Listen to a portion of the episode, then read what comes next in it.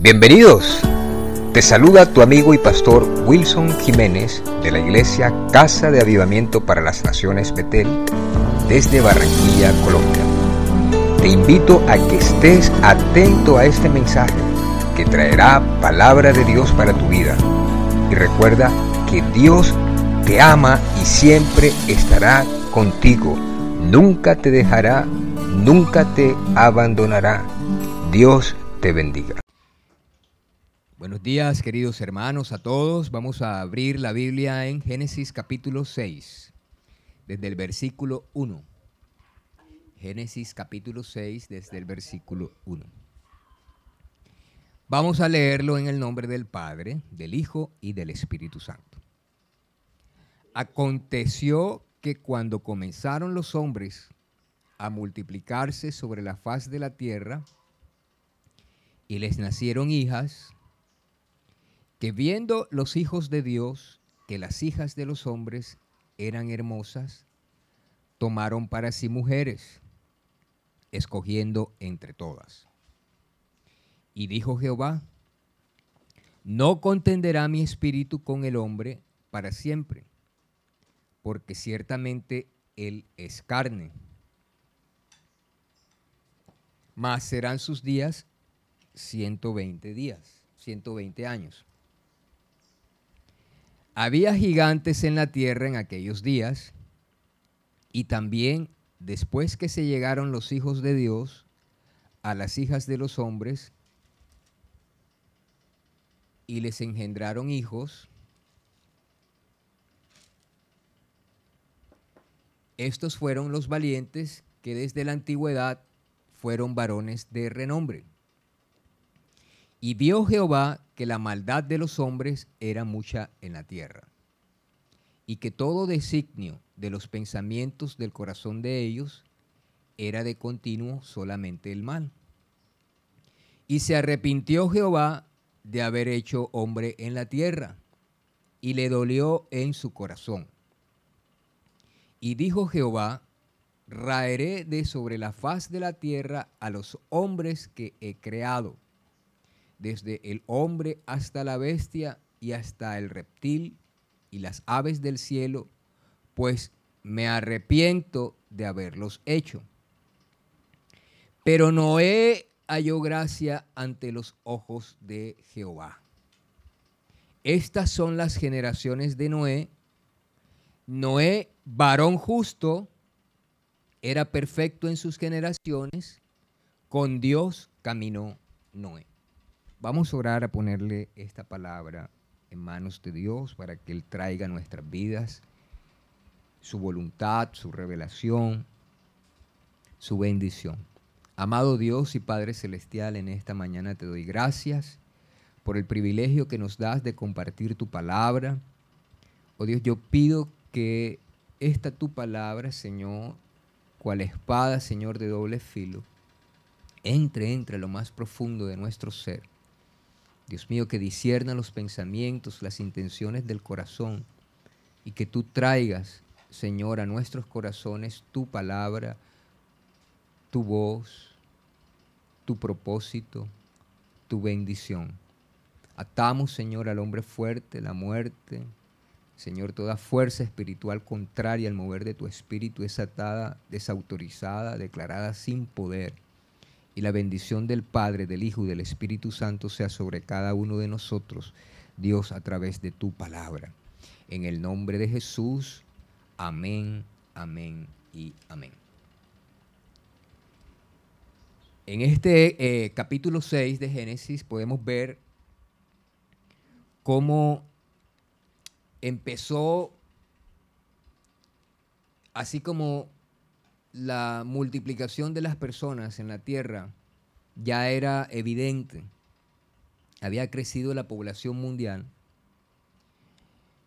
De igual manera, también el nivel de maldad, el nivel de pecado de las personas había llegado a un punto muy grave. Y empieza Dios a describir que eso no le gustó que él sintió mucho dolor en su corazón Y la expresión es fuerte, pero Dios se arrepintió de haber creado el hombre. Entonces, en el versículo 1 dice que cuando comenzaron los hombres a multiplicarse sobre la faz de la tierra, les nacieron hijas. Pero en el versículo 2, allí empieza eh, el Espíritu de Dios a mostrar el nivel de maldad que había. Que viendo los hijos de Dios,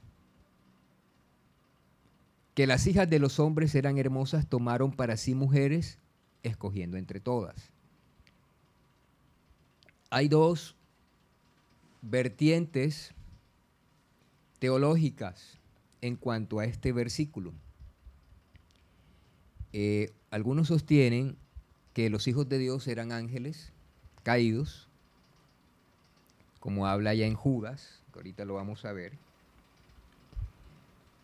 y que de alguna manera estos ángeles tuvieron intimidad con las hijas de los hombres y de allí, eh, como en los versículos siguientes dice, 4, eh, dice, había gigantes en la tierra en aquellos días. Y también después que se llegaron los hijos de Dios a las hijas de los hombres. Y les engendraron hijos.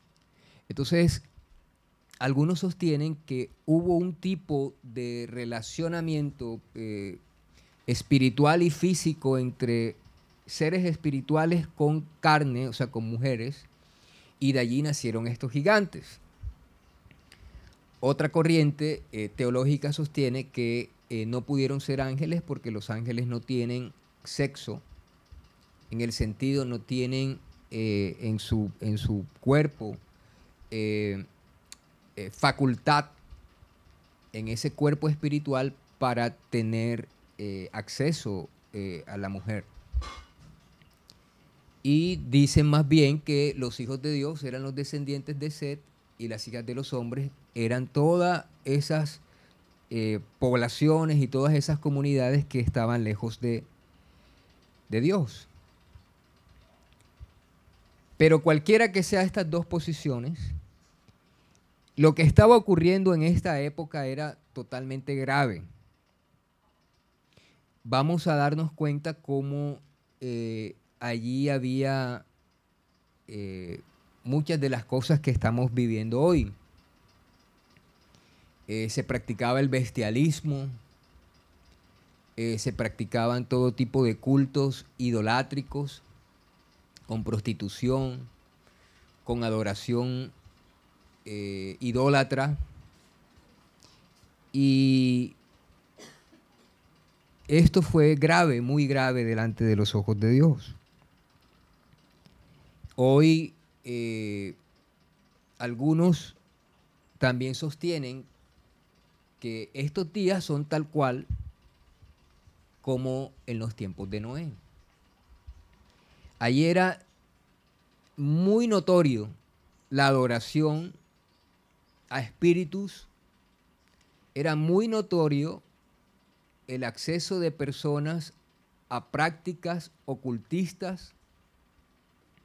Era muy notorio que eh, toda esa manifestación espiritual contraria a Dios hizo que el pecado del hombre se agravara. Entonces en el versículo 3 dice, no contenderá mi espíritu con el hombre para siempre, porque ciertamente les carne, más serán sus días 120 años.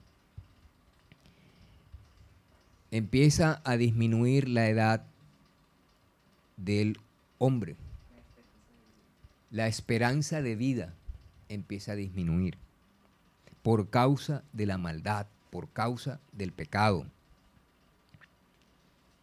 Y Dios dice, no voy a contender más con el hombre, mi Espíritu Santo no va a contender más con el hombre, porque ciertamente él es carne. Es decir, que todo lo que estaba pensando el hombre era carne. Y manifiestas son las obras de la carne. La lujuria, la lascivia, la ira, la contienda, la fornicación, la idolatría, las hechicerías, los pleitos, las enemistades. Entonces, el Espíritu de Dios no puede contender con este tipo de pecado en el hombre, en la humanidad. Porque el Espíritu Santo, santo es. Y dice en el versículo 5, y vio Jehová que la maldad de los hombres era mucha en la tierra, y que todo designio de los pensamientos del corazón, no solamente Dios estaba viendo lo que ellos físicamente hacían, sino que Dios puede escudriñar la mente, nuestros pensamientos, las intenciones de nuestro corazón. Y, dice, y dice que todo esto era de continuo solamente el mal. En el pensamiento del hombre, todo era mal, todo se inclinaba a lo malo, tanto de hombres y mujeres. Y este tipo de prácticas que ellos hacían había rebosado la copa de Dios. Dios es un Dios que nos ama eternamente. Pero Dios es santo y Dios es perfecto. Pero también Dios muestra cuando le duele algo que el hombre y la mujer de Dios hace. Y dice en el versículo 6, y se arrepintió Jehová de haber hecho hombre en la tierra y le dolió en su corazón. A veces podemos pensar que lo que hacemos Dios no lo ve y Dios lo ve. Dios escudriña aún nuestro pensamiento, nuestra mente, nuestro corazón. Él sabe que podemos estar sonriendo, pero sabe que puede haber una herida en el corazón. Y que puede nuestro corazón sacar cosas muy malas porque del corazón sale todo lo malo. Los adulterios, los malos deseos. Entonces Dios le dolió en su corazón. Qué tristeza que el hombre y la mujer pueda hacer sentir este sentimiento en nuestro Dios de dolor. Y claramente él ve que su Espíritu Santo no puede estar en esta situación de alguien que diga que es cristiano o de alguien que diga que cree en Dios. Entonces Dios determina, para esa época estamos hablando desde el Génesis, Dios determina hacer borrón y cuenta nueva. Dios determina raer sobre la faz de la tierra a todo lo que Él había creado. Una determinación bien tremenda. Pero lo que muestra es que Dios no está de acuerdo con el pecado. Y no importa quién cometa el pecado. Dios no está de acuerdo. Dios no se complace en el pecado, ni con el pecado de nadie. Entonces en el versículo 7 dice, y dijo Jehová, raeré sobre la faz de la tierra los hombres que he creado, desde el hombre hasta la bestia, hasta el reptil y las aves del cielo, pues me arrepiento de haberlos hecho. No solamente Dios se duele, sino que Dios se arrepiente de haber creado al hombre a las aves del cielo y a los reptiles. Dios se arrepintió. Pero hubo algo que entre los hombres Él siempre ve. Porque Dios recorre toda la tierra. Su ojo recorre toda la tierra. Y Él se da cuenta quién es justo y él se da cuenta quién es injusto, y él se da cuenta quién peca, y él se da cuenta quién no peca, y él se da cuenta quién miente, y se da cuenta quién no miente, se da cuenta cuando alguien dice, aquí no me va a ver nadie. Y entras en, en los lugares de fornicación, de prostitución, porque no hay escondrijo o escondedero, por llamarlo en palabras de hoy, que el Señor no vea. Y Dios vio la maldad. Dios vio la maldad.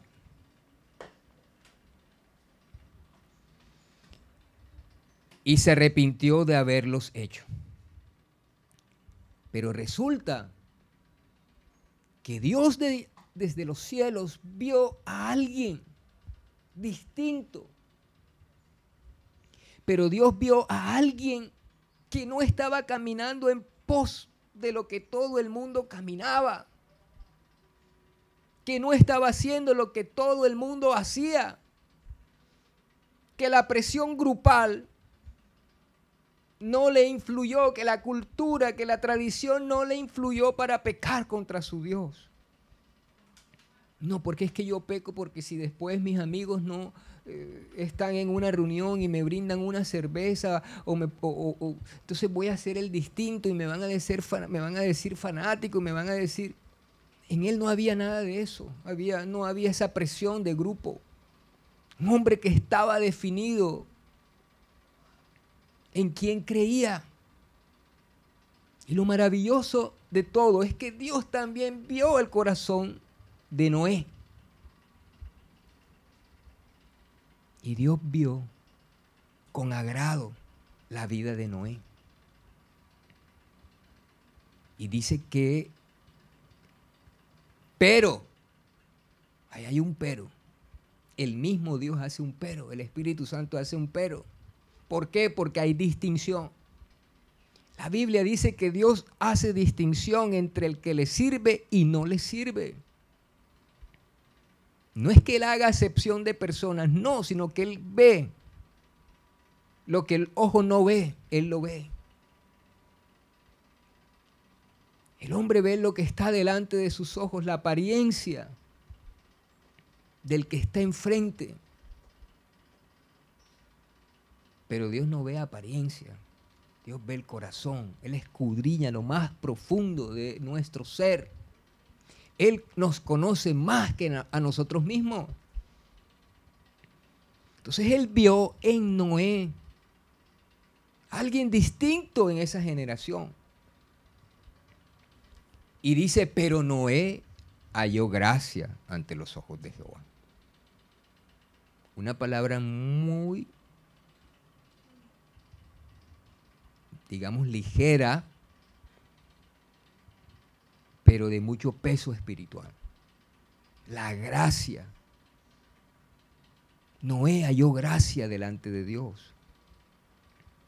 Pero vamos a ver que este Noé que halló gracia delante de Dios, el mismo Espíritu Santo da testimonio de por qué halló gracia. Versículo 9. Estas son las generaciones de Noé. Noé, varón justo. Noé era un varón justo. Segundo, era perfecto en sus generaciones. Varón justo, perfecto en sus generaciones. Y tercero, con Dios caminó Noé. Tres palabras que identifican una persona en medio de toda la población mundial.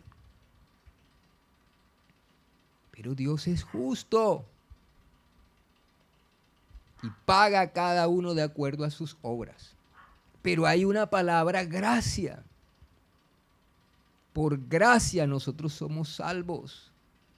Por un don de Dios por Jesucristo, su Hijo, que se entregó en la cruz del Calvario, derramó su preciosa sangre, y nosotros al arrepentirnos de nuestros malos caminos y al recibir a Cristo como Señor y Salvador, la limpieza de nuestros pecados, el olvido de nuestros pecados, Él borra nuestras rebeliones y entonces hallamos gracia delante de nuestro Dios por Jesucristo.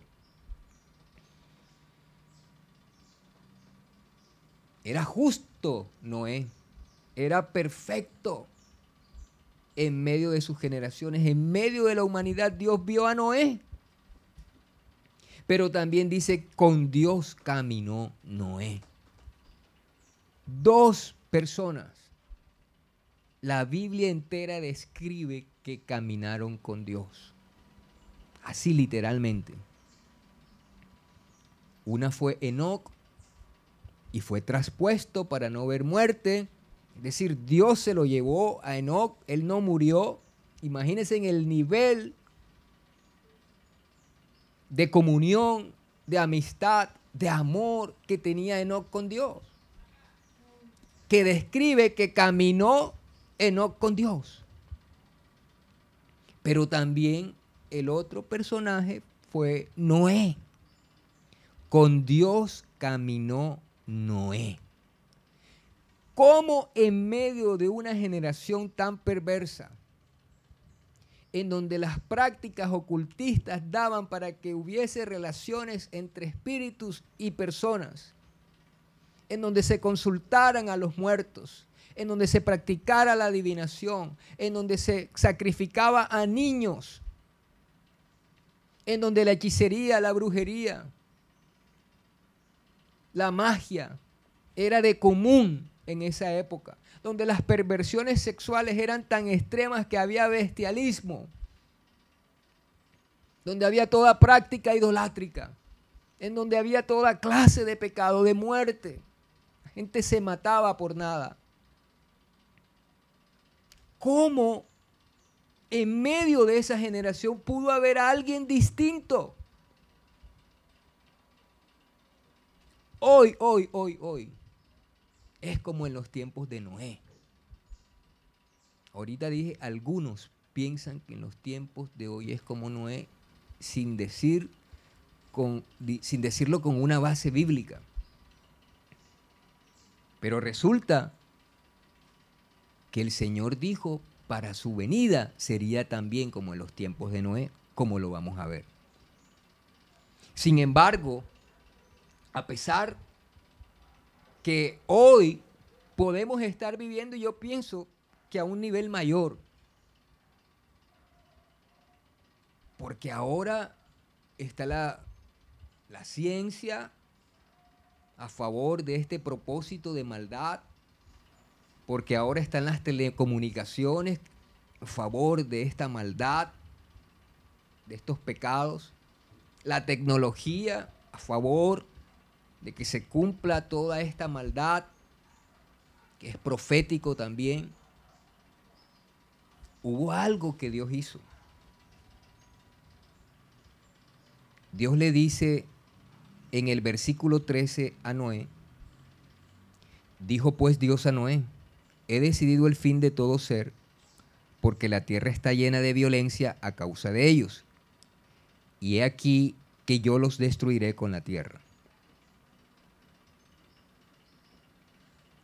Y en el 14 dice, hazte un arca de madera de gofer, harás aposentos en el arca y la calafate harás con brea por dentro y por fuera.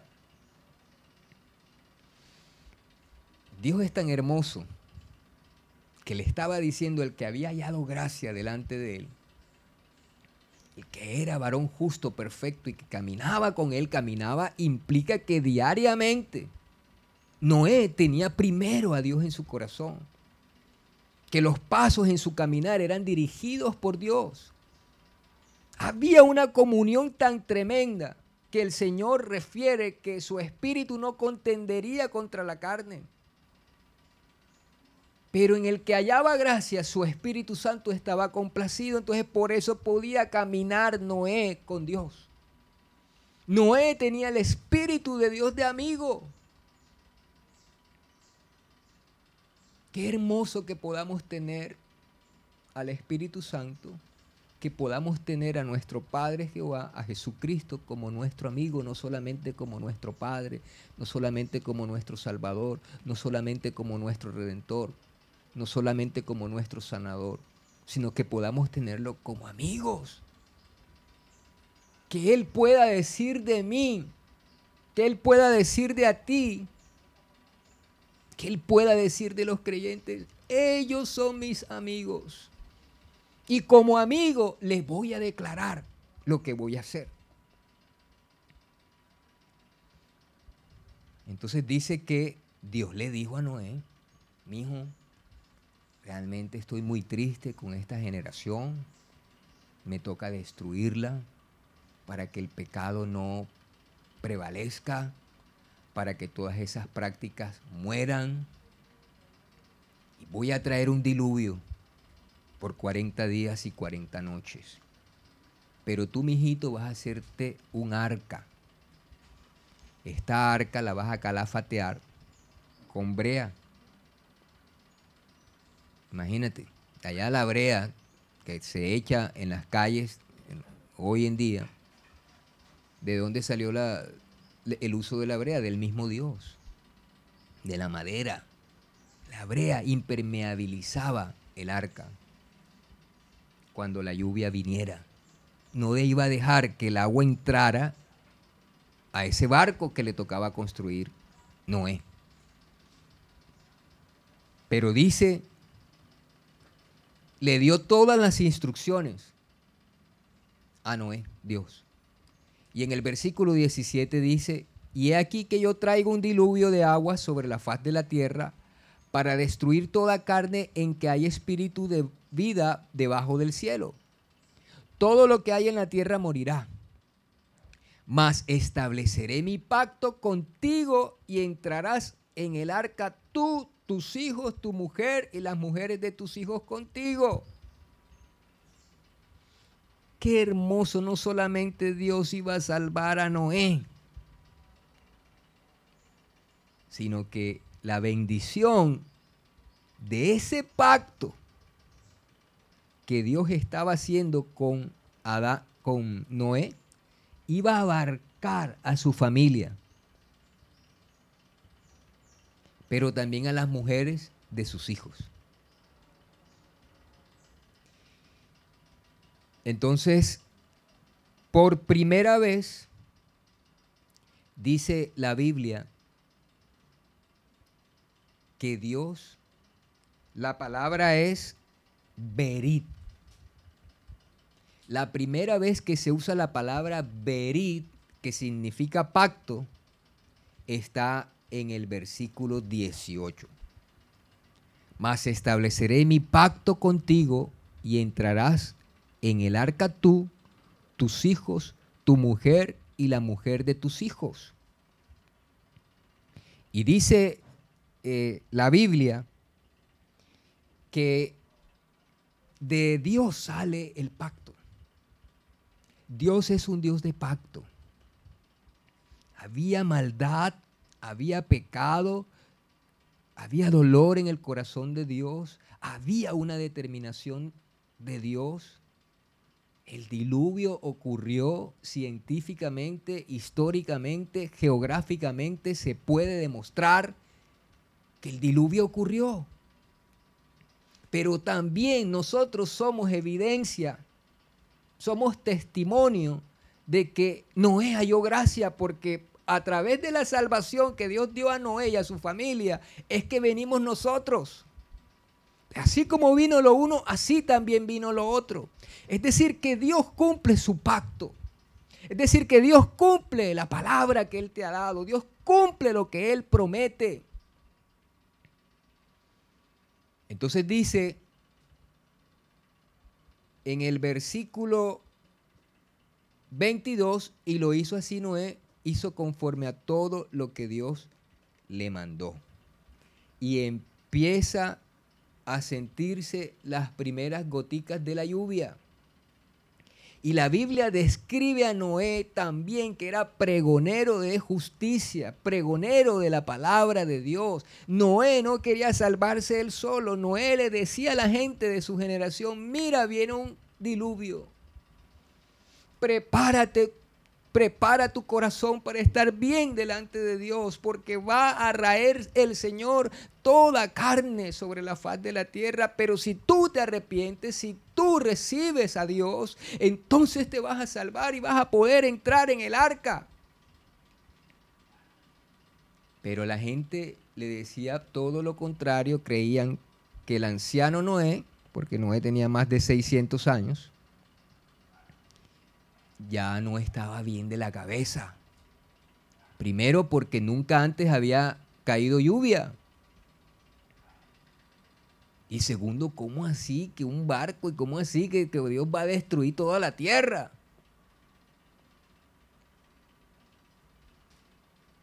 Entonces, dice en el versículo 16 del capítulo 7, capítulo 7, versículo 16, dice, y los que vinieron, macho y hembra de toda carne vinieron. Esto es tremendo.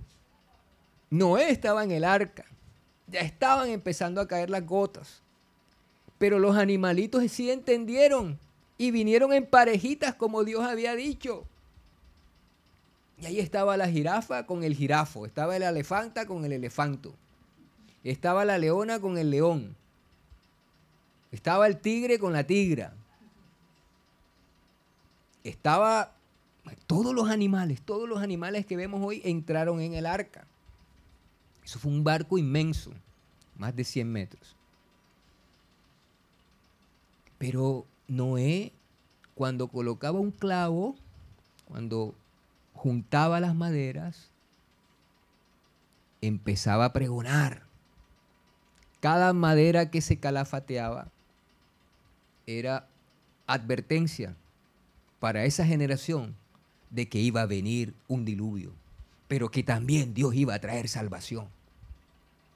Y él les predicaba y les decía, y por el estudio de las genealogías se puede establecer que Noé duró muchos años construyendo el arca. No era de un día para otro. Dios esperó que su hijito, que le estaba obedeciendo, construyera el arca. Dios esperó hasta el último momento cuando ya se dio cuenta que su hijo estaba preparado, que su arca estaba preparada, que la salvación para su vida estaba preparada, entonces Dios trajo el diluvio.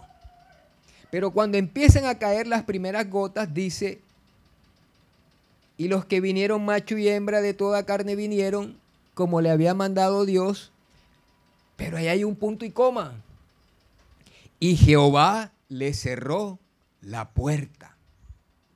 Y cuando Jehová cerró la puerta, en el versículo 17 dice, y fue el diluvio 40 días sobre la tierra y las aguas crecieron y alzaron el arca y se elevó sobre la tierra. Y subieron las aguas y crecieron en gran manera sobre la tierra y flotaba el arca sobre la superficie de las aguas. ¿Qué quiere decir? Que cuando ya empezó a flotar el arca ya no había vida abajo no había vida abajo, pero había vida arriba de las aguas. Había salvación arriba de las aguas. Había vida en el arca que Dios le había dicho a Noé que construyera. Que había habido salvación porque Noé, el Hijo de Dios, que caminó como justo, que caminó en perfección delante de Dios, que caminó con Dios, obedeciendo el precepto, obedeciendo su palabra, entonces se salvó. Tremendo.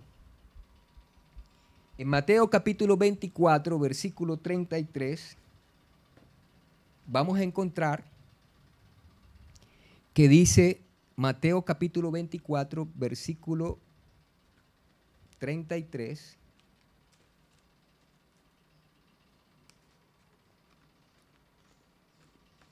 24, versículo 33.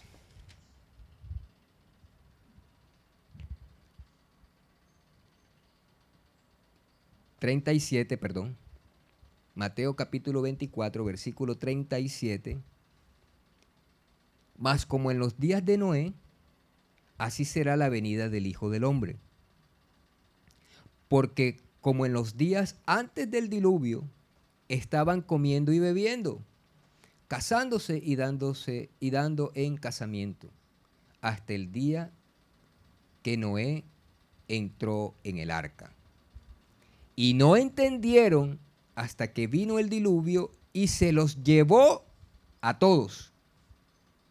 Así será también la venida del Hijo del Hombre. Muy tremendo. Ellos estaban comiendo y bebiendo y se estaban dando en casamiento. Estaban en su habitual rutina de fiestas, de rumbas, pero también de pecado. Pero dice hasta el día que entró Noé en el arca. Llega un tiempo de salvación. Dios dijo cuando estaba en Jerusalén que ellos no habían entendido el tiempo de su visitación hay un tiempo cuando Dios dice, hoy he puesto delante de ti el camino de la bendición, el camino de la salvación, también el camino de la perdición, el camino de la condenación, escoge tú hoy pues. Es decir, el hombre tiene la facultad, el hombre tiene la libre conciencia, el libre pensar en su corazón de decidirse por Dios o no. Cuando alguien le predica de Jesucristo, cuando alguien le predica de salvación, cuando alguien le dice que Cristo viene pronto. Pero la gente puede decir, no, pero ustedes siempre están con ese cuento. Yo no veo que Cristo viene desde que están diciendo que viene.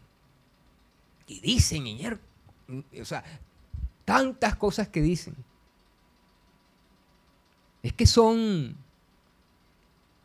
eh, la palabra es, eh, bueno, que vemos, más bien son las cosas malas y no las cosas buenas. Todo lo contrario. Ahí está escrita la palabra. Y tememos a Dios y amamos a Dios, pero creemos lo que está escrito. Y lo que está escrito, escrito está. Y lo que está escrito tiene cumplimiento. Así como Dios trajo juicio y se llevó a todos, como dice allí el diluvio, también dice la palabra de Dios que van a venir una época de gran tribulación, la cual no ha habido desde el inicio del mundo. Pero así como en ese tiempo Noé halló gracia y fue guardado de la hora de prueba, de la hora de juicio que vino con el mundo, así también Dios nos guardará. Y después, Noé, Dios le dice, mi hijo, multiplícate y fructifica. Vino la bendición, vino la abundancia para Noé. Porque Dios no solamente nos salva, porque Dios no solamente nos saca del pecado, sino que también Dios nos bendice. Entonces dice que como en los días de Noé, así sería la venida del Hijo de Dios. Es increíble que está ocurriendo lo que ocurría en la época de Noé. Como estaba hablando ahorita, niños son iniciados en la brujería, en la hechicería desde muy temprana edad. En los colegios se practican cosas que la tijerita, que la tabla guija, y les van enseñando en los medios de comunicaciones, en las películas, que hay niños que vuelan, que hay eh, mujeres que vuelan, yo no me he visto ninguna de esas películas, pero ustedes las conocen. Entonces, desde muy temprana edad se está educando a las generaciones presentes a que es normal, a que puedan leerse la mano, a que es normal, a que alguien consulte si su esposo se la está haciendo o no, ante las curiosas, ante los parapsicólogos, a que es normal que se le prendan velas a espíritus a que se le coloquen tragos para que se lo coman. Y también prácticas Hoy es terrible. Yo pienso que eso está, se ha hecho más masivo. En donde toman a los niños como esclavos y hay rituales. En donde hay adoración directa a Satanás. Y vemos estatuas que hay en Washington. Y, vemos gárgolas en algunas iglesias cristianas y vemos en algunos lugares que se dice ser cristianos el miembro del hombre que ustedes pueden identificar a qué me refiero que los hay por todo el mundo que en Argentina hay uno muy grande que en Washington también. Todo tipo de adoración pagana, idolátrica, directamente dirigida al diablo. Igual ocurría en la época de Noé. Y habían prácticas allí espirituales que incluían prostitución, que incluían todo tipo de cosas malas. Y era muy común la práctica abierta de la hechicería, de la brujería. Igual hoy. Estaba viendo el testimonio de una muchacha que desde los siete años, porque su familia venía con esa tradición de adorar no a Dios, de adorar al príncipe de este mundo, como dice la Biblia, el Dios de este siglo, con D pequeña príncipe de la potestad del aire. Y que ella lo veía como normal, porque sus papás lo practicaban. Pero ella también dentro de su trabajo era reclutar a otros niños tan temprana edad. Ella también estudiaba. Entonces tenemos que tener mucho ojo con nuestros hijos en los colegios quién se le acerca. Una hermana me contó que un hijo de ella, no, no, no es ninguna de ustedes, no se preocupen, que un hijo de ella, a través del internet, conoció a una niña, una chica. Entonces la chica tenía dentro de sus prácticas sajarse las manos y con la sangre hacía pactos entonces el niño empezó a cambiar y ella conoce mucho de la, de la parte de sistema, se metió y se dio cuenta que ahí habían cosas que no estaban bien y que estaban haciendo que su hijito estuviera abierto a cosas que no convenían. Entonces es muy fácil que esta generación haga lo que en la época de Noé ocurría y el Señor lo describió como en los días de Noé disfrutaban dándose en casamiento, no le prestaban atención a lo que decía Noé, igual hoy. Mira, la ciencia está tan avanzada que ahora los clones, los espíritus necesitan cuerpos para entrar. Y hay clonación. Entonces antes nos vendieron, bueno, la ovejita, no me acuerdo, Dolly creo que se llamaba, eh, pero eso hace como 10 años. Entonces esa ciencia ha avanzado. Y hay cuerpos hechos que están preparados para que entren espíritus que habla Apocalipsis. O que interpretamos que todo lo que va a venir del Apocalipsis también tiene inmersa este tipo de tecnología.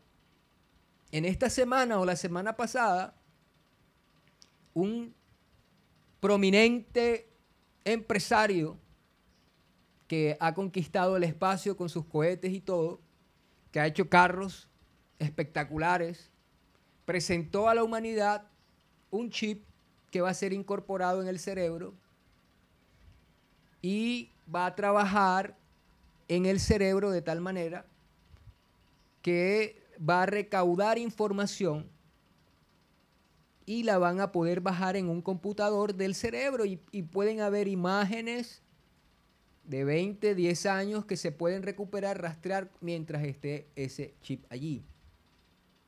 ¿Qué estoy diciendo?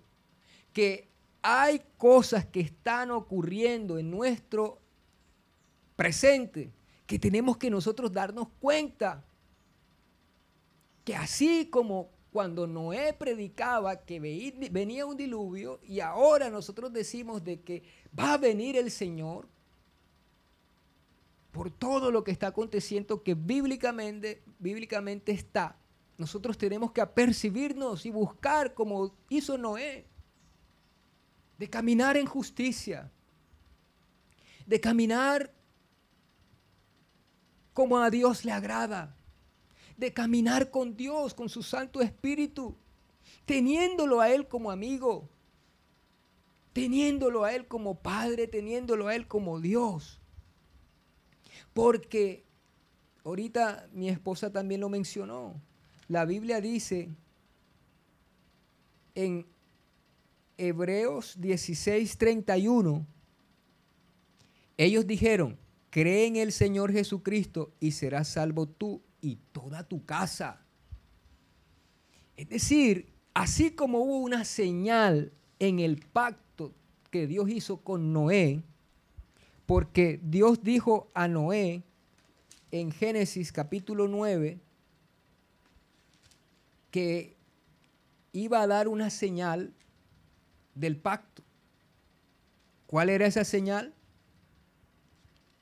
A Noé.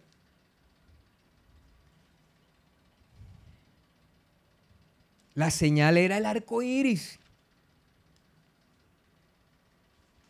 La señal que Dios había hecho del pacto que Dios le había dado a Noé era el arco iris. Capítulo 9, versículo 12 y 13. Génesis capítulo 9, versículo 12 y 13. Todo pacto tiene una señal. Y dijo Dios, esta es la señal del pacto que yo establezco entre mí y vosotros y todo ser viviente que está con vosotros por los siglos perpetuos. Mi arco he puesto en las nubes, el cual será por señal del pacto entre mí y la tierra. Y sucederá que cuando haga venir nubes sobre la tierra, se dejará ver entonces mi arco en las nubes. Y me acordaré del pacto mío y me acordaré del pacto mío y me acordaré del pacto mío que hay entre mí y vosotros y todo ser viviente de toda carne y no habrá más diluvio de aguas para destruir toda carne. Una señal que ha sido mal usada hoy en día, la señal del arco iris, los colores del arco iris, el arco iris mismo. Entonces, eso no es cualquier cosa y se llegó a colocar en la Casa Blanca el arco iris, pero que no representaba lo que Dios estaba diciendo aquí. Eso es algo santo que se profanó por la maldad de hoy en día. Un acto en contra totalmente de Dios, porque aún nosotros podemos ver el arco iris algo majestuoso, algo hermoso. Y cuando lo veamos, nos vamos a dar cuenta que Dios es fiel a su palabra, que Dios es fiel a sus promesas. Y así como hubo diluvio, ya no va a haber más diluvio que va a destruir la tierra. Pero también hubo salvación en un hombre que halló gracia delante de Dios, por lo cual nosotros estamos hoy aquí, vivos, por Noé, porque halló gracia delante de Dios. Pero ahora hay otra señal del pacto nuevo, porque hay un pacto nuevo en el cual entramos nosotros. Y ese pacto nuevo es la sangre de Jesucristo derramada en la cruz del Calvario. Esa es la señal del nuevo pacto. Y dice la Biblia en Hebreos capítulo 6, versículo 13, ya vamos a terminar, Hebreos 6, 13.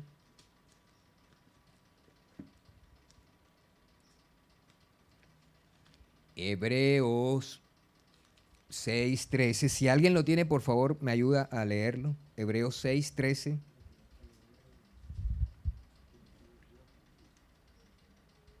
Hebreos 6:13. Porque cuando Dios hizo la promesa a Abraham, no pudiendo jurar por otro mayor, juró por sí mismo diciendo, de cierto te bendeciré con abundancia y te multiplicaré grandemente. Cuando Dios da una promesa, cuando Dios hace un pacto, Él lo cumple. Porque dice, no pudiendo jurar por otro mayor, juró por él mismo. Dios jura cumplir su pacto. Así se lo hizo Abraham. Y el pacto que hizo con Noé, nosotros somos testigos del cumplimiento de ese pacto cada vez que vemos ese arco. Isaías 62.8 dice, Isaías 62.8.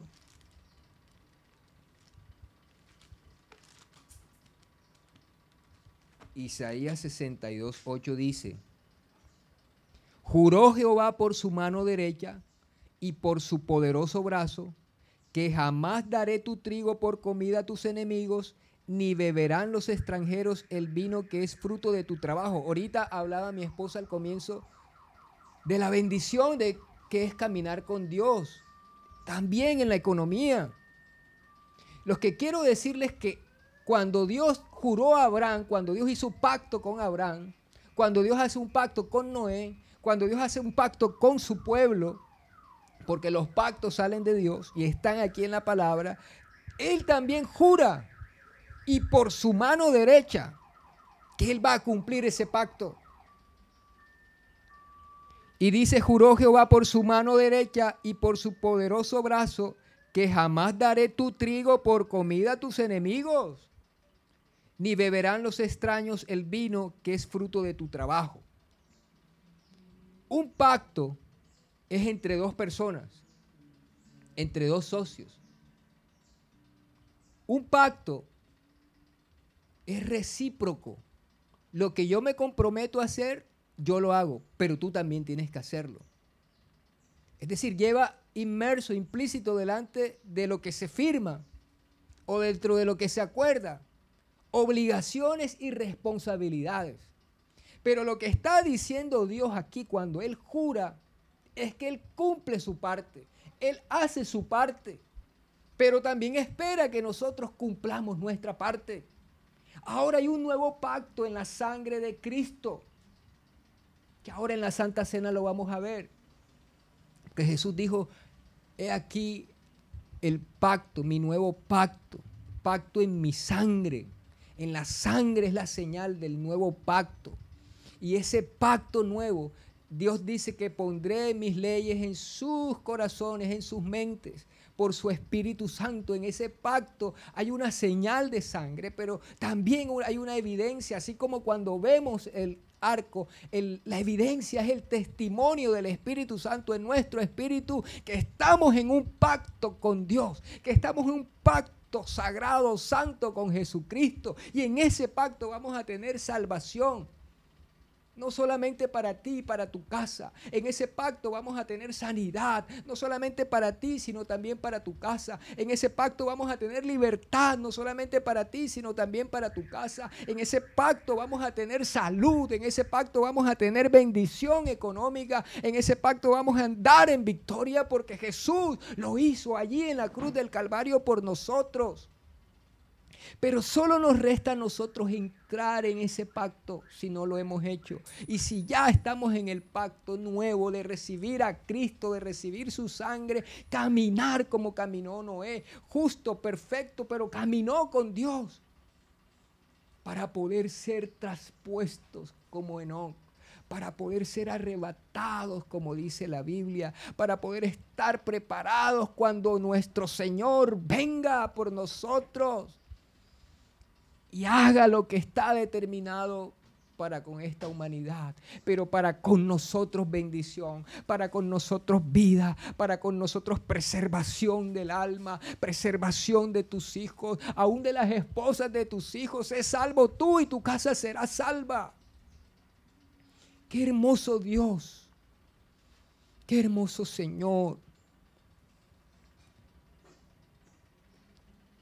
Quiero hacer una oración por todo aquel que quiere entrar en la bendición de Dios, de reafirmar el pacto con su Señor.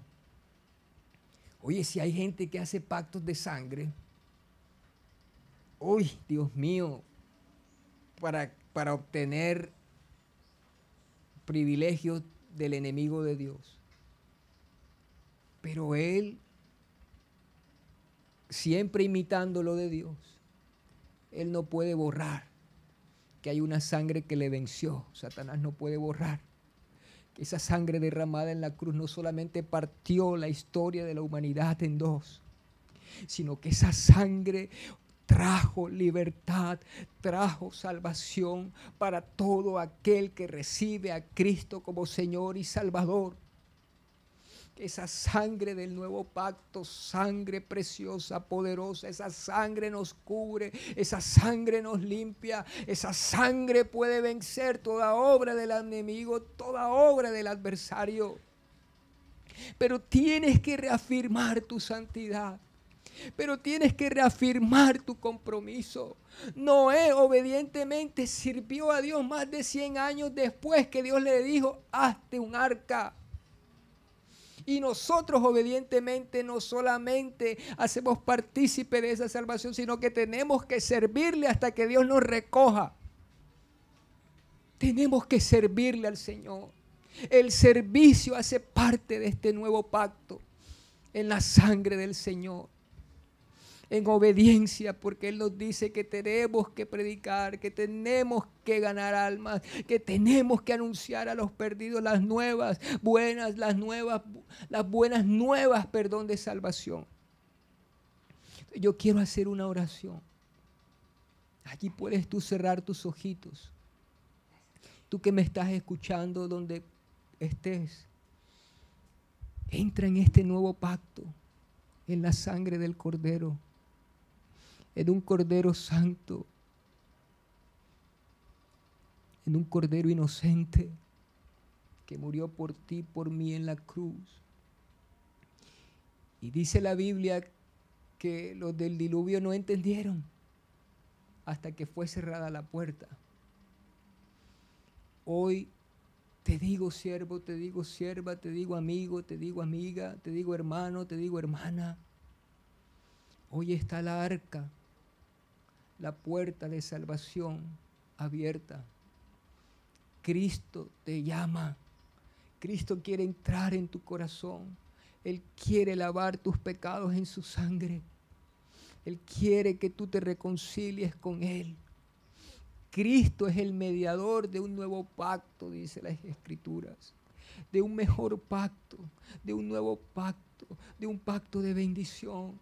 Pero también dice la Biblia en Isaías 28, 18, que Dios anula el pacto con la muerte. Si tú hiciste pacto de sangre, si tú hiciste un convenio con las tinieblas, si te dedicaron desde el vientre de tu madre a servir a los espíritus, si cualquier cosa que hayas hecho, dice la Biblia en Isaías 28, 18, que Dios anula ese pacto, porque el pacto en la sangre de Cristo quita, rompe todo pacto de sangre, cualquier tipo de pacto que tu vida, que tu familia, que tus generaciones de arriba hayan hecho con las tinieblas, con la muerte, con la maldad.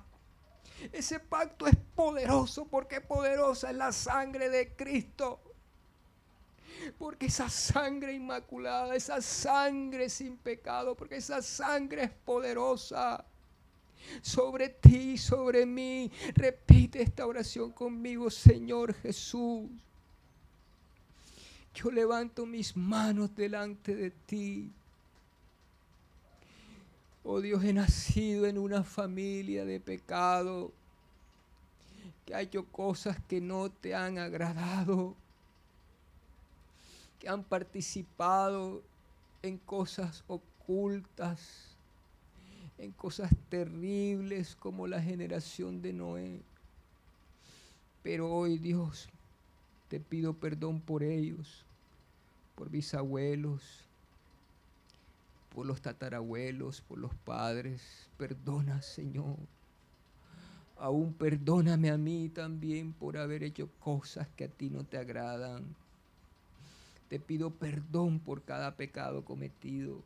Me arrepiento de ellos y te pido, Dios, que laves en la sangre que derramaste en la cruz del Calvario cada pecado, cada pensamiento que no te ha agradado, cada deseo de mi corazón que tú los has visto, que tú has visto mis pensamientos inclinados hacia el mal. Perdónalos, límpialos. Me arrepiento de todo mal sentimiento. Perdóname, Dios, de todo mal deseo. Lávalos en tu sangre. Y hoy Jesucristo te recibo, te recibo en mi corazón, te recibo con los brazos abiertos, porque te digo Jesucristo, te necesito en mi corazón. Te recibo Señor Jesús como mi Señor, como mi Salvador. Anota mi nombre en el libro de la vida, Señor amado, para que cuando tú vayas me lleves contigo, si parto de este mundo, llegue a tu santa presencia. Ahora también quiero hacer otra oración para aquellos que han caminado con el Señor y se han apartado por cualquier aspecto, no necesariamente de retroceder al mundo, de cualquier acto, de cualquier cosa en la obediencia que Dios te ha demandado. También Dios poderoso, delante de ti nos presentamos hoy, Señor pidiéndote perdón por cada pecado, Señor, que hayamos hecho que no te haya agradado si ha habido falta de fe. Dios, si no te hemos servido en la dimensión, Dios, que tú quieres, que te hemos prometido, si hemos fallado, Dios, en lo que te hemos prometido hacer, en los votos que hemos hecho delante de ti, perdona, lava en tu sangre cada pecado, de todo mal pensamiento, de todo mal deseo, de toda palabra necia, de todo lo que, Dios, a ti no te agrada para que tu espíritu no contienda con mi carne. Me alineo a tu corazón, me alineo a tu voz, me alineo a tu palabra. Dios, ayúdame por el Espíritu Santo porque dice que este nuevo pacto en tu sangre tiene, tiene, tiene a una persona también como testimonio, quien nos ayuda en nuestras debilidades, quien nos ayuda a pedir lo que nos conviene, que intercede por nosotros con gemidos indecibles. El Espíritu Santo, ayúdanos Dios a vencer todo lo que no te agrada con tu Espíritu Santo. En el nombre de Jesús de Nazaret en el nombre de Jesús de Nazaret. Te damos gracias, te damos gracias Señor. Te damos gracias. Este mensaje ha tocado tu corazón. Es necesario que hagas esta oración conmigo. Repite con tu voz audible. Señor Jesús, en este día te doy gracias por escuchar tu palabra. Te quiero decir, Señor, que te necesito y quiero que siempre estés conmigo. Te pido que me perdones todos mis pecados desde el día que nací hasta este día. Me arrepiento de ellos.